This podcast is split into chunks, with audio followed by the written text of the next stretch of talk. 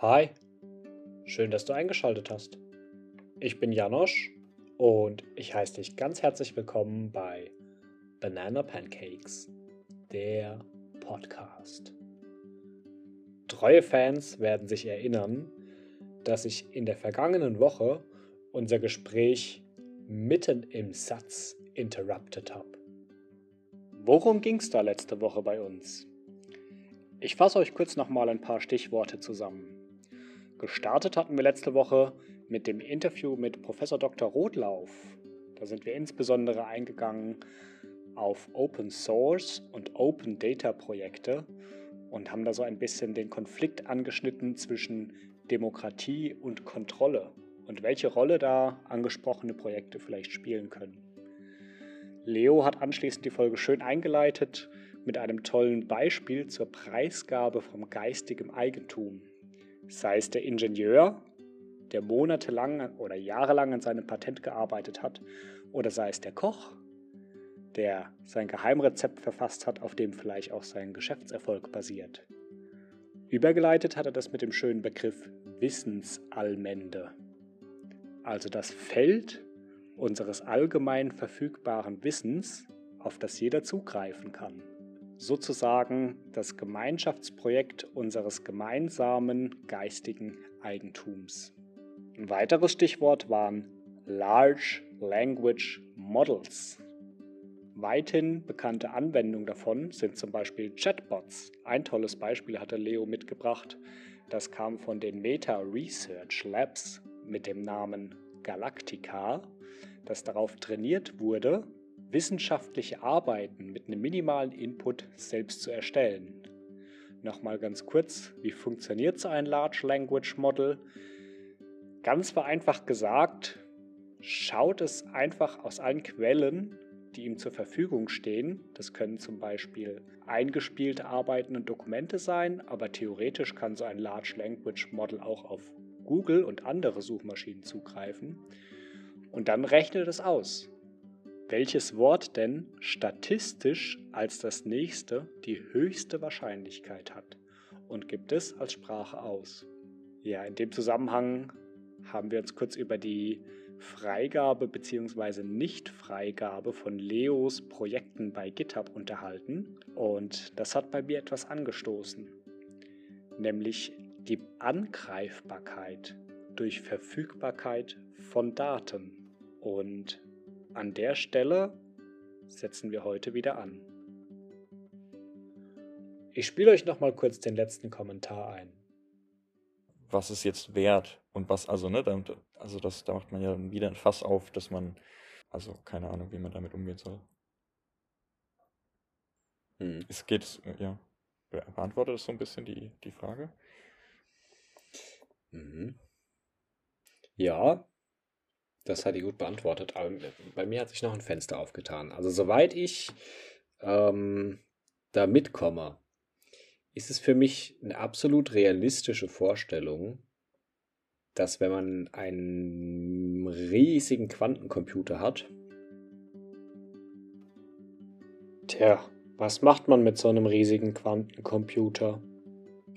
Und genau an der Stelle machen wir weiter. Nahtlos im Anschluss an unseren Jingle mit meiner düsteren Vorstellung von der Zukunft, in der Computer die Welt beherrschen. Schön, dass du hier bist. Ich wünsche dir ganz viel Spaß mit unserem aktuellen Thema Daten.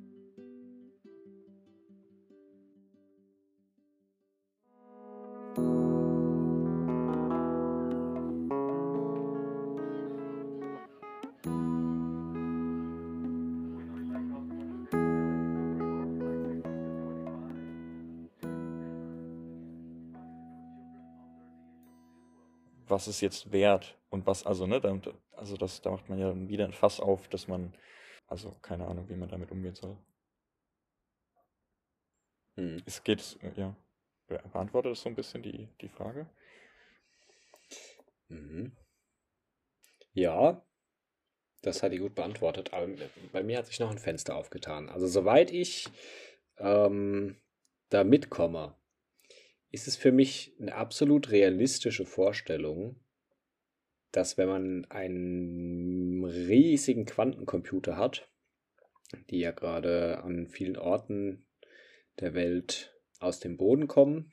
Die kommen natürlich nicht aus dem Boden, aber auf einmal da sind. Dass man eine künstliche Intelligenz darauf trainieren könnte, mit Hilfe von unglaublich vielen Daten sehr, sehr feindselig sich zu verhalten. Zum Beispiel, ich sage meiner künstlichen Intelligenz, sie soll irgendeinem Land schaden und drücke auf die Play-Taste. Mhm. Ist das ein realistisches Szenario? Also in meinem Kopf kann das absolut passieren und könnte auch unglaublich effektiv sein in Zukunft. Aber wie, wie schätzt du das ein? Wie würdest du das bewerten? Hm. Janusz, ich fühle mich fast ein bisschen ähm, wie der Experte in irgendeiner äh, Talkshow. Ich, Talkshow? Äh, ich muss, ja, wo, ich, ja. wo ich jetzt genau. aufpassen muss, was ich sage, so weißt du. ja, das stimmt. Das, das Gute ist, der, der Interviewer in solchen Talkshows, dem nimmt man das nicht übel, wenn er keine Ahnung hat. Deswegen habe ich gewusst, diese Rolle eingenommen. das macht er Move. genau. Mhm. Hm, ja, es ist, ist auch im Grunde eine, eine, komische Fantasie, aber das ist eben so eine der, der Ängste, die mich umtreibt, wenn es grundsätzlich darum geht, lässt man Daten frei, lässt man diese Entwicklung einfach zu mhm. und findet es nur gut oder kann oder sind da vielleicht Risiken dahinter, die in falschen Händen unglaublichen Schaden verursachen können.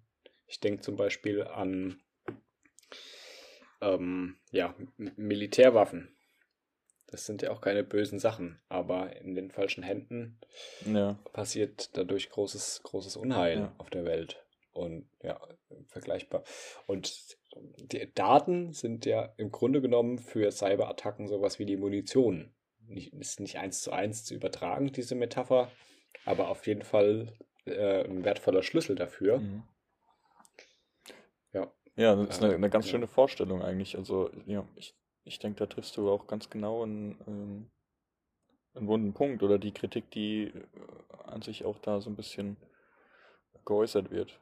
Wie man da genau, ähm, also ich finde diese Angst, also ne, die, die ist ja auch berechtigt. Ich kann mir das auch vorstellen oder das, das wird definitiv in die Richtung gehen, dass, ähm, dass es eben solche Modelle gibt wie dieses oder künstliche Intelligenz, die man für alle möglichen ähm, Dinge nutzen kann aus meiner Perspektive, so als Informatiker, stelle ich es mir halt eben super schwierig vor. Das ist wie wenn man jemanden davor beschützen will. Ähm, das ist keine, ich weiß nicht, das ist halt wie wenn du sagst, okay, dieser Hammer ist gefährlich, weil du könntest dir damit ja auf den Kopf hauen. So, ähm, also, ja, ne, okay. so ein bisschen sehe ich also. das halt, aber ist natürlich eigentlich auch Quatsch, weil es ist ja, ja, wie du sagst, wenn man jetzt halt zum Beispiel an Waffen denkt, dann sage ich ja auch, okay, diese Waffe, die ist halt gut, weil damit können wir uns vor unseren Feinden verteidigen. Aber am Ende des Tages sehen wir ja, was, ähm, wozu Waffen am Ende geführt haben. Und da kommt auch eine ganze, ganze große Menge Unheil erstmal mit her. So, und das ja, ist. Als man gemerkt hat, dass man damit seine potenziellen Feinde auch angreifen kann, ne?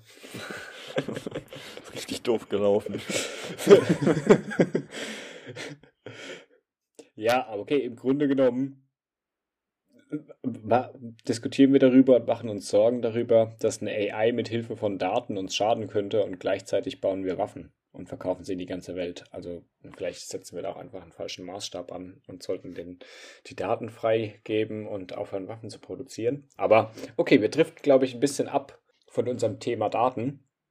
Und ich will ja auch keine, keine Angst verbreiten, weil es in der Bundesrepublik, sondern vielmehr möchte ich die Leute spüren lassen und wissen lassen, dass ich richtig begeistert von unserer technologischen Entwicklung bin und mich super freue darüber, dass da so viele Sachen möglich sind. Alleine heute jetzt schon wieder gehört zu haben, dass dieses LLM in der Lage ist, wissenschaftliche Arbeiten selbstständig zu erzeugen. Das ist eine absolute Bereicherung in meinen Augen und Galactica. sollte absolut unterstützt werden. Galactica, Galactica heißt, das. heißt es, genau. Okay, cool. Ist wahrscheinlich das beste LLM in der Galaxis, oder wie kann man da. Also grundsätzlich, um, um das vielleicht nochmal kurz klarzustellen, ähm, es, eigentlich ging es in dem, in dem Paper dazu, also die ursprüngliche, der Forschungsansatz war, wie kann man eben solche LLMs, also solche Sprachmodelle trainieren, ähm, mit, mit deutlich weniger Daten. ähm, indem man halt sehr qualitativ hochwertige Daten nutzt. Und dafür haben die eben dann wissenschaftliche Arbeiten genommen. Ähm, genau, und der Anwendungsfall wäre jetzt nicht unbedingt die wissenschaftlichen Arbeiten selbst zu schreiben, sondern halt eben eher ähm, Wissenschaftler dabei zu unterstützen ähm, oder Hilfestellung zu leisten. Ja, du bist großer Befürworter von Open Source aus genannten Gründen. Aber selbst kenne ich dich als sehr zurückhaltend bei der Preisgabe von Informationen. Also du hast jetzt angesprochen, bei GitHub zum Beispiel ähm, hast, sind deine Sessions alle privat und nicht öffentlich. Und auch in anderen Zusammenhängen kenne ich dich als jemand, der eher bedacht Informationen teilt. Informatiker eben, ne? Der, der weiß, was er da macht. Widerspricht sich das nicht ein bisschen? Hm. Gute Frage. Ich drücke auch ganz oft auf ähm, alle Cookies akzeptieren. Also. Ah, okay. das, das mache ich eigentlich nur fast nur noch aus Versehen. Es ist selten, dass ich das noch äh, zulasse. Ich weiß gar nicht warum. Eigentlich, ja, können die schon wissen, wie lange ich mir was angucke beim Handy. Ja, aber das, das genauso, das finde ich ein super Beispiel. Cookies. Cookies. Anhand Cookies kannst du so richtig gut erkennen, wie die Präferenz einer Person liegt zur Freigabe ihrer Daten. Manchen Personen ist es völlig egal. Manche beschäftigen sich einfach gar nicht damit, wissen gar nicht, was da passiert. Oder besonders junge Leute wissen ja erstmal noch gar nicht, was Cookies sind und wofür die genutzt werden und was dabei rumkommt. Und dann wird einfach mal alle akzeptieren gedrückt. Oder bist du jemand, der unglaublich bedacht ist, keine Spuren zu hinterlassen und, und suchst bei jedem noch so komplizierten, versteckten äh, alle ablehnen-Button, suchst den und findest, findest den dann irgendwann auch mit viel Geduld.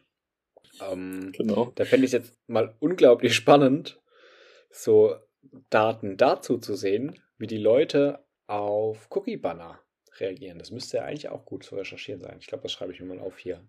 Ja. Weil daran könnte man doch wahrscheinlich so eine leichte Präferenz ablesen. Das stimmt. Das wäre tatsächlich mal eine interessante Zahl, Statistik. Ich habe so ein paar Zahlen rausgesucht tatsächlich, die aber leider ähm, nicht in die Richtung gehen, sondern eher so insgesamt. Ich mag Zahlen. Ich bin Freund von Zahlen. Ähm, hau mal eine raus. 127.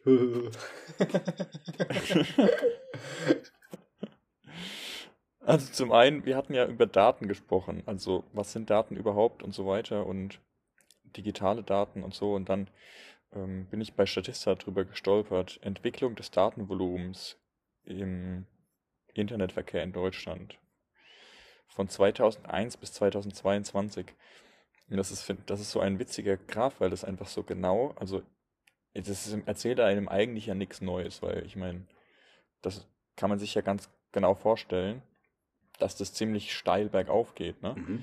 Ähm, also hier 2000, vor zehn Jahren, 2012 zum Beispiel, sind wir hier bei 5 und 2022 sind wir bei 122, also mhm. das, ja, also 24 Mal äh, vielleicht. Und die Einheit, in der das hier gemessen ist, finde ich aber witzig, weil das sind nämlich Milliarden Gigabyte pro Jahr.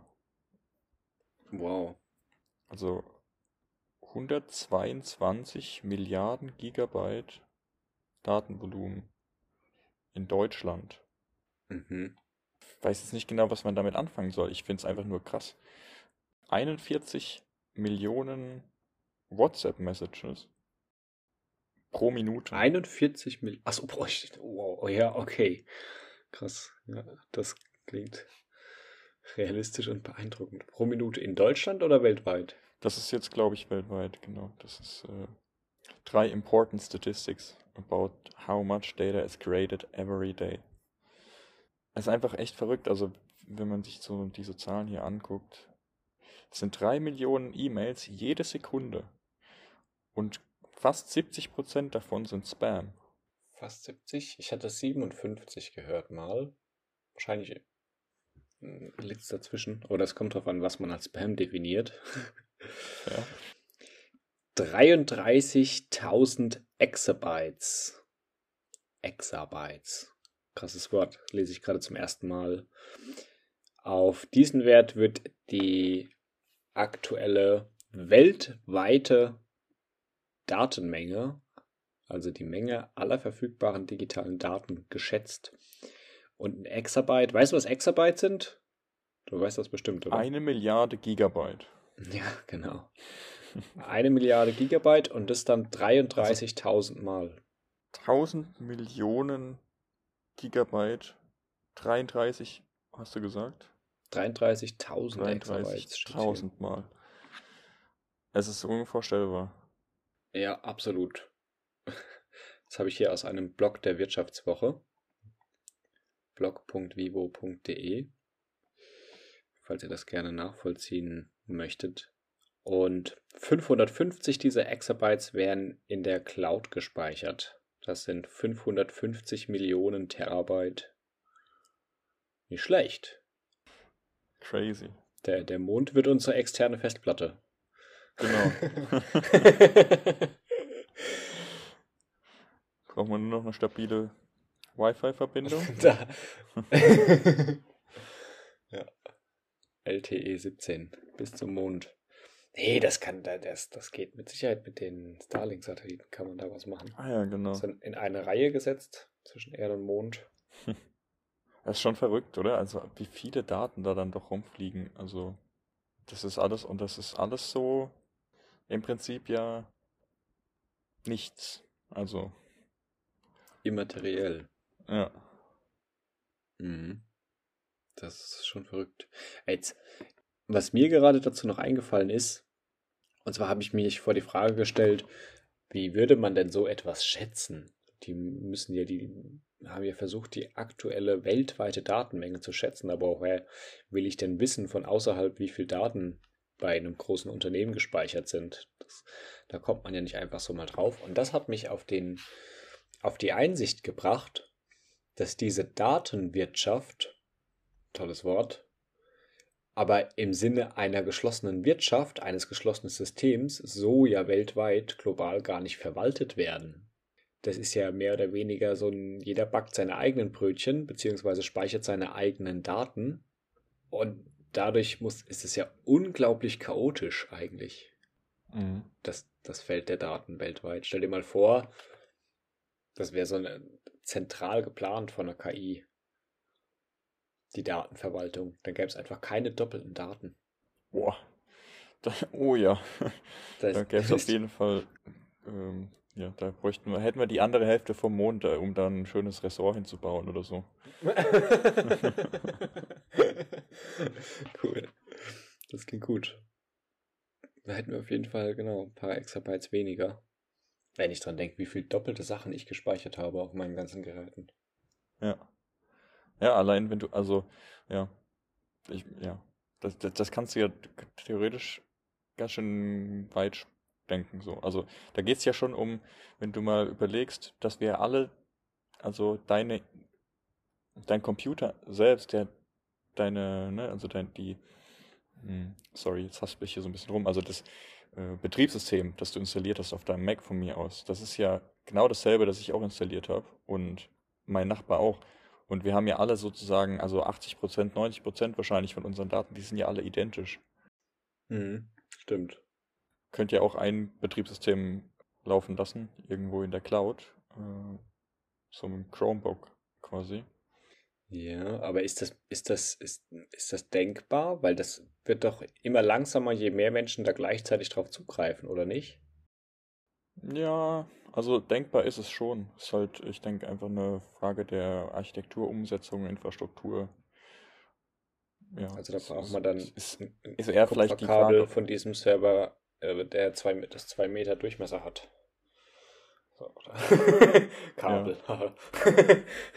Ja, ich, ich denke, am Ende des Tages ist es eher so die Frage, ob es sinnvoll ist. Also am Ende, ja, ich meine, da sind wir ja dann wieder, ähm, da schließen wir den Kreis äh, mit der Wissensallmende. Es, es macht ja nämlich äh, eigentlich gar nichts, wenn diese Daten doppelt sind oder so, ne?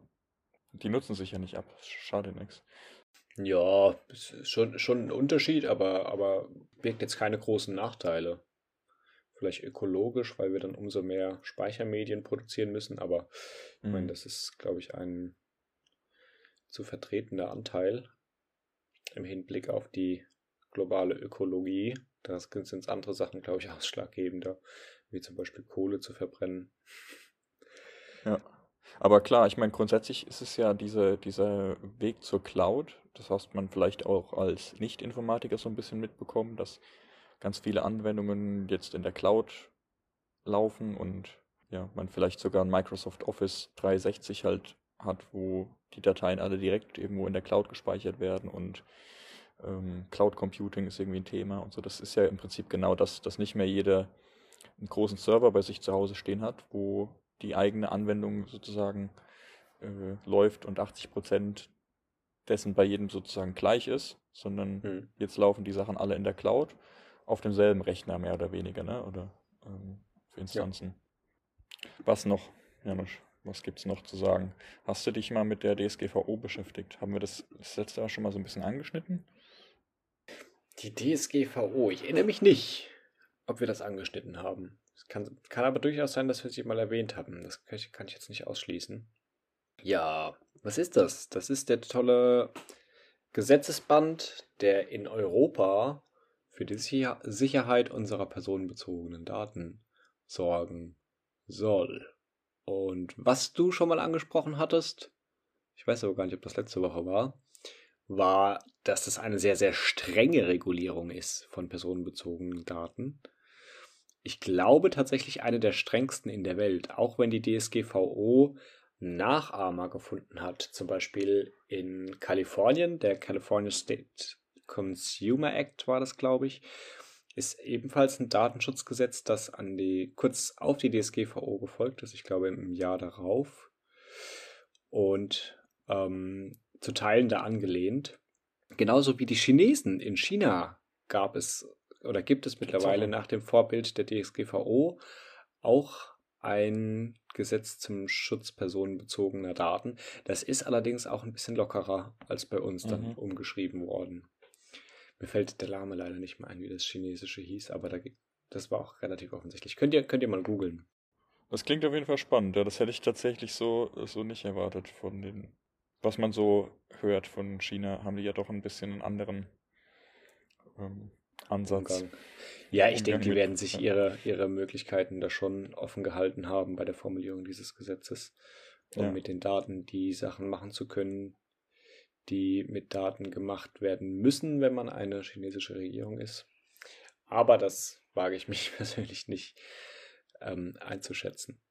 Ja, DSGVO ist eigentlich ein super Gesetz. Ich finde das, find das toll, dass es das gibt. Und ich mache davon gerne Gebrauch. Zum Beispiel, was sind denn so Sachen aus der DSGVO? Erstmal muss mich jeder Unternehmer fragen hier in Europa, ob er Cookies von mir speichern darf das finde ich schon mal erstmal sehr gut, weil vielleicht möchte ich ja gar nicht, dass der ohne mein Wissen eine Persona von mir erstellen kann. Ich kann auch jeden Unternehmer oder überhaupt jede Person, ob natürlich oder juristisch, dazu auffordern, mich darüber zu informieren, ob und welche Daten der von mir hat und der muss mir die aushändigen.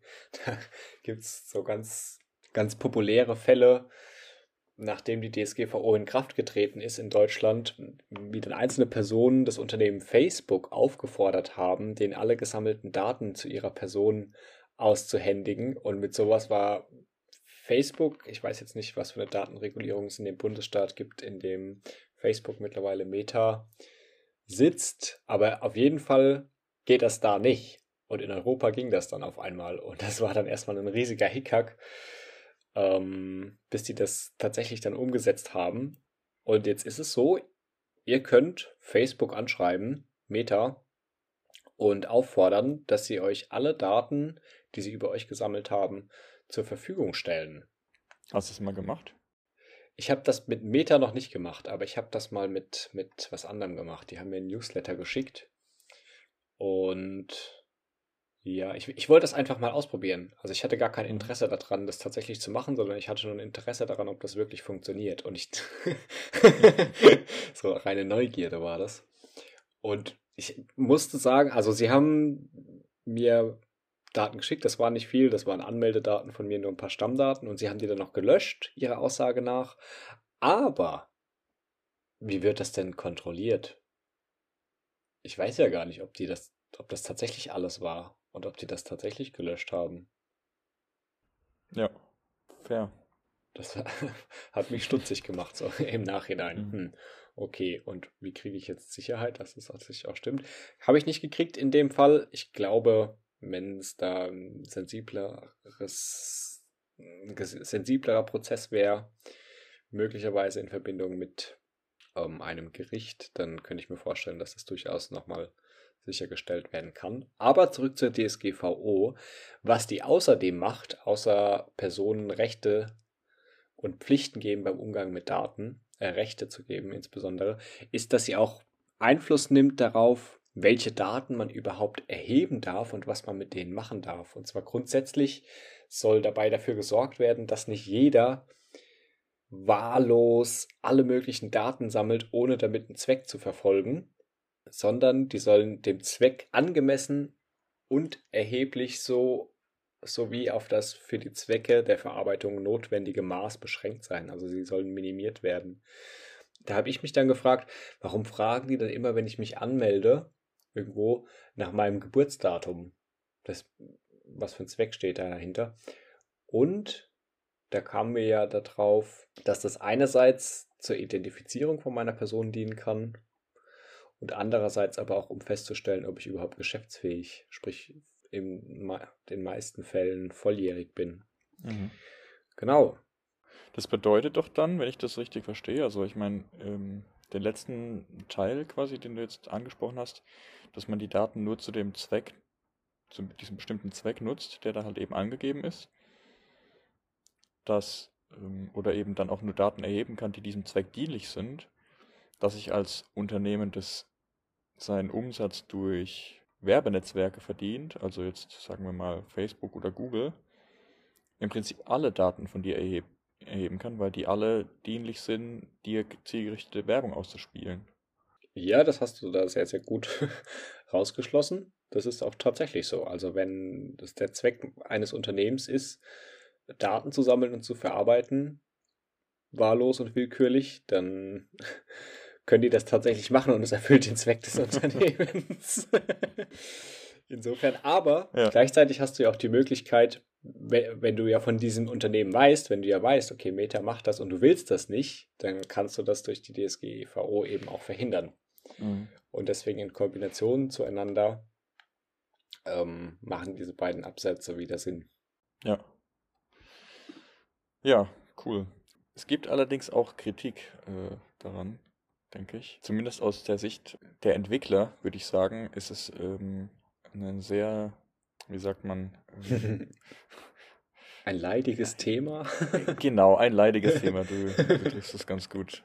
Zumindest aus meiner Erfahrung ist es wirklich also super anstrengend, weil äh, und ich finde es in der Hinsicht einfach ein bisschen nervig, dass sozusagen die ja die kleinen Entwickler, kleinen App-Entwickler, Blogger, Webseitenbetreiber sozusagen da abgestraft werden im engeren Sinne, ja, also da quasi gezwungen werden, ähm, aufwendige Aktualisierungen ähm, durchzuführen, die überhaupt nicht davon eigentlich so getroffen werden sollten, jetzt im Sinne von, okay, das ne, Gesetz, klar, es, es, gilt natürlich für alle oder soll, soll natürlich die Situation insgesamt verbessern, ähm, aber es ist ja doch schon so, dass in den meisten Fällen eben es jetzt darum geht, vor allem den, den großen Tech-Giganten, sage ich mal, ein bisschen entgegenzuwirken und zu, zu schauen, okay, wie, ja, wie regelt man das? Ja, so von, von daher finde ich es halt nur so ein bisschen fragwürdig, wie das genau so umgesetzt wird oder ja, was man, was man da jetzt alles beachten und tun muss. Ähm, und wenn man eben viele Mittel hat oder viele Anwälte, dann kann man doch am Ende noch alle Daten sammeln, wie man lustig ist und sich nicht wirklich darum bemühen. Und wenn nicht, dann muss man halt eben super viel Aufwand betreiben, um alles richtig zu machen und lässt es dann am Ende doch lieber bleiben. Also ich äh, habe zum Beispiel mal ein witziges, ähm, äh, oder ja, ich habe ein witziges Beispiel mitgebracht, als es nämlich äh, in Kraft getreten ist, das Gesetz. Ich denke 2018 war das. Ist das richtig? Genau. Da gab es zum Beispiel die, äh, ein, ein, ein Smart, ähm, wie sagt man, Smart Home Smart, also für so smarte Beleuchtung, ja, Lampen, E-Light und da sind die Leute einfach plötzlich im Dunkeln gesessen, weil die App äh, den Service eingestellt hat mit der, also einfach mit der Nachricht Service unavailable mit den neuen ähm, Gesetzgebungen äh, sind wir jetzt nicht mehr in der Lage, unseren Service weiter anzubieten. Das Licht geht nicht mehr an. Warum jetzt die irgendwelche Daten sammeln müssen, um die Lampe zu betreiben, ist natürlich eine andere Diskussion oder eine andere Frage. Aber es ist auf jeden Fall ganz witzig, dass, ne, dass quasi die dazu mehr oder weniger gezwungen sind, ihren Service einzustellen, weil die halt nicht wissen, mit dieser, ähm, mit dieser Sache umzugehen. Mhm. Ja, okay. Oder ein anderes Beispiel habe ich gesehen, so ein Blogger hat eine Liste erstellt von, also alle, also so Blogs, die quasi offline gingen damit, einfach weil die Leute halt das, ihre Blogs abgeschaltet haben. Einfach nur aus Angst vor den Konsequenzen mehr oder weniger oder eben auf, ja, weil man eben nicht weiß, was man da jetzt tun muss ähm, und deswegen halt, ja, die Services einstellt. Und so ist es jetzt eben ganz oft in der EU, dass wir Dinge nicht nutzen können, die in anderen Ländern verfügbar sind, mhm. die vielleicht total cool und gut sind. Und das finde ich halt eigentlich schade, so, weißt du, wenn man halt ja eigentlich die Verbraucher am Ende bestraft oder also was heißt bestraft, aber ja, wenn man halt, ja, ich weiß auch nicht. Aber so am Ende des Tages finde ich, glaube ich, ist es halt einfach so ein Gesetz, das, ähm, wo man hätte vielleicht noch ein bisschen technisch versiertere Ansätze mit an den Tisch hätte setzen sollen. So. Mhm. Auch wenn ich grundsätzlich natürlich die Sache total unterstütze und ich glaube, dass es in die richtige Richtung geht, wollte ich das mal noch so von der Seite beleuchten. Was mir auch noch einfällt, das hatte ich auch mal aufgegriffen, zur Kritik ähm, in der tatsächlichen Umsetzung unserer, unseres Datenschutzes, ist, dass es ja europaweit gilt und wir ja europaweit äh, Produkte von Meta und so weiter nutzen. Und die haben ja alle aber nur einen Sitz in Europa. Zum Beispiel in Irland. Irland genau, richtig.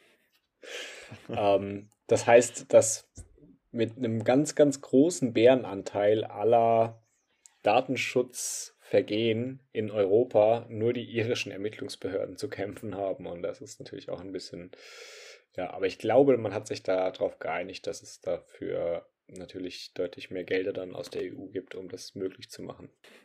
Da werden die auf jeden Fall gut zu tun haben, ja. Ich habe einen ähm, Beitrag gesehen oder einen Post auf Twitter, da hat jemand äh, da hat der Kühlschrank sich abgeschaltet ähm, und hat halt drauf gewartet, bis die aktualisierte äh, Datenschutzpolicy akzeptiert äh, wird. Erst dann ist er quasi wieder äh, weitergelaufen. Okay. das ist ja lustig, hey. Ja, na klar, so versuchen die Unternehmen das natürlich ein bisschen zu boykottieren, dass das immer strenger wird mit den Daten, ne? Oder? Ist das so zu verstehen? Es ist halt auch einfach, äh, ich denke schon, also ich, ich glaube, es ist nicht nur ein Boykott, sondern auch ein einfach eine Art, also es ist einfach super aufwendig, also das nach der DSGVO konform zu machen und ich denke, es gäbe halt auch schnellere Wege zum Ziel, so, so vielleicht. Mhm. Also ich habe auch von einem Fall gelesen, äh, warte mal, ob ich das hier gerade nochmal finde, das war, da ging es darum, dass das waren, glaube ich, das war ein, so ein Verband oder ein Verein, und die haben alle, der komplette Vorstand von diesem ähm, Verband sind alle zurück, äh, zurückgetreten, weil die halt sich damit nicht, ähm, ja, weil das äh, quasi unmöglich ist, zu allen diesen Mitgliedern hinzufahren und irgendwie erstmal einen Brief unterschreiben zu lassen, dass man ihnen ähm, Post senden darf. So, also, das sind halt teilweise so Sachen, ne, wo du dir erstmal eine, eine Genehmigung holen musst und dann sind es aber irgendwelche Strukturen, wo jetzt vielleicht diese Genehmigung jetzt nicht einfach so eingeholt werden kann, dann musst du da, weiß ich nicht, dann da hier vorbeifahren oder was. und, äh, keine Ahnung. Und das geht dann halt nicht. Jetzt muss ich halt den Laden dicht machen, so auf ja, die Art. Ja. Das, weiß ich nicht, ist dann halt irgendwie ein bisschen doof gelaufen, so auf die Art. Ja, aber äh, naja, es geht ja auch erst los und ich glaube grundsätzlich, ähm, ja, hast du es schon angesprochen, ist es schon ähm, eine wichtige Sache. Und es geht, denke ich, in die richtige Richtung uns diese, ja, die, die Macht über unsere eigenen Daten zu geben und zu sagen, okay, ähm, hier löscht das mal bitte oder gib mir mal alles, was du über mich weißt, ähm, ist, denke ich, schon auch eine ganz witzige, ganz witzige Sache. Ob die das dann tatsächlich alles löschen, das hast du vorhin auch schon angesprochen, ist natürlich noch mal eine andere Sache. Ne? Mhm. In meinem Fall habe ich halt einfach ein Schreiben zurückgekriegt, in dem drin stand, okay, es ist jetzt alles gelöscht. Safe, Digga. Indianer-Ehrenwort. Mhm. so ungefähr. Safe, Digga. Ja. Genau, das, ich glaube, wir hatten es letzte Woche, meine ich, kurz angesprochen mit der Blockchain auch, oder? Aber das wäre jetzt genau so ein Fall, wo man halt vielleicht hätte eben eine Möglichkeit irgendwie zu zeigen, auch, ähm, dass man den Datensatz gelöscht hat. Ah, okay. Ja, ob, jetzt, ja. ob das jetzt eine Blockchain-Anwendung sein muss oder also eine andere Form. Aber grundsätzlich wäre es, denke ich, nicht undenkbar, äh, das irgendwie möglich zu machen.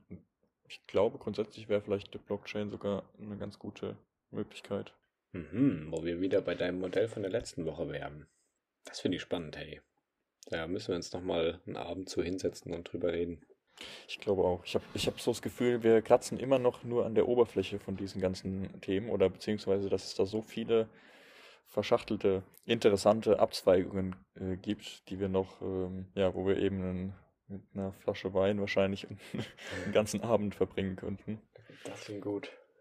Na gut, dann belassen wir es doch einfach mal dabei für heute. Ich glaube, es ist auf jeden Fall einiges zum noch weiter drüber nachdenken. Und wenn ihr auch Lust habt, drüber nachzudenken oder vielleicht sogar schon drüber nachgedacht habt, über das Thema Daten, Datensicherheit, Informationen, vielleicht schon mal das, den Begriff Wissensallmende gehört habt, vielleicht wisst ihr sogar, wie man das richtig ausspricht, ähm, dann schreibt uns doch gerne eine E-Mail an bananapancakes der Podcast at gmail.com, sagt, um was es geht, richtet liebe Grüße an den Janusz aus, dann schreibt er euch auch zurück und ansonsten sind wir, glaube ich, durch für heute. Und dann sagt, sage ich Ciao. Und dann sagt der Janusz auch noch was. Ja, dank dir für diesen tollen Sonntagabend. Also das mit dem, wie Galactica, Galacticus, wie hieß das? Galactica, ich glaube Galactica. Galactica. Ja. Das werde ich auf jeden Fall nochmal googeln gleich. Das hat mich richtig gecatcht. Bachelorarbeit, Galactica. das Kidding. Danke dir. Ähm, Danke euch, Hörerinnen und Hörer da draußen, für eure Treue, für euer Interesse. Ich bin ein sehr begeisterter Anchor Analytics Fan, wo ich mir immer angucke, wann ihr, wann ihr wieder was von uns angeklickt habt und was ihr am meisten mögt. Und das freut mich, dass wir so viel Menschen anregen, überzeugen, sich zu öffnen, ein bisschen mitzudenken, ein bisschen mitzuüberlegen, Interesse zu zeigen und sich hinterher eine eigene Meinung zu bilden. Ob das dieselbe ist wie unsere oder eine widersprechende, spielt dabei gar keine Rolle. Ähm, das ist für mich ein großer Use Case von diesem Podcast-Projekt. Und dass ich jede Woche sehe, wie viele Leute das tatsächlich machen, macht mich sehr glücklich.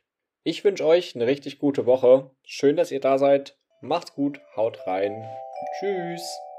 Tschüss, danke Janosch.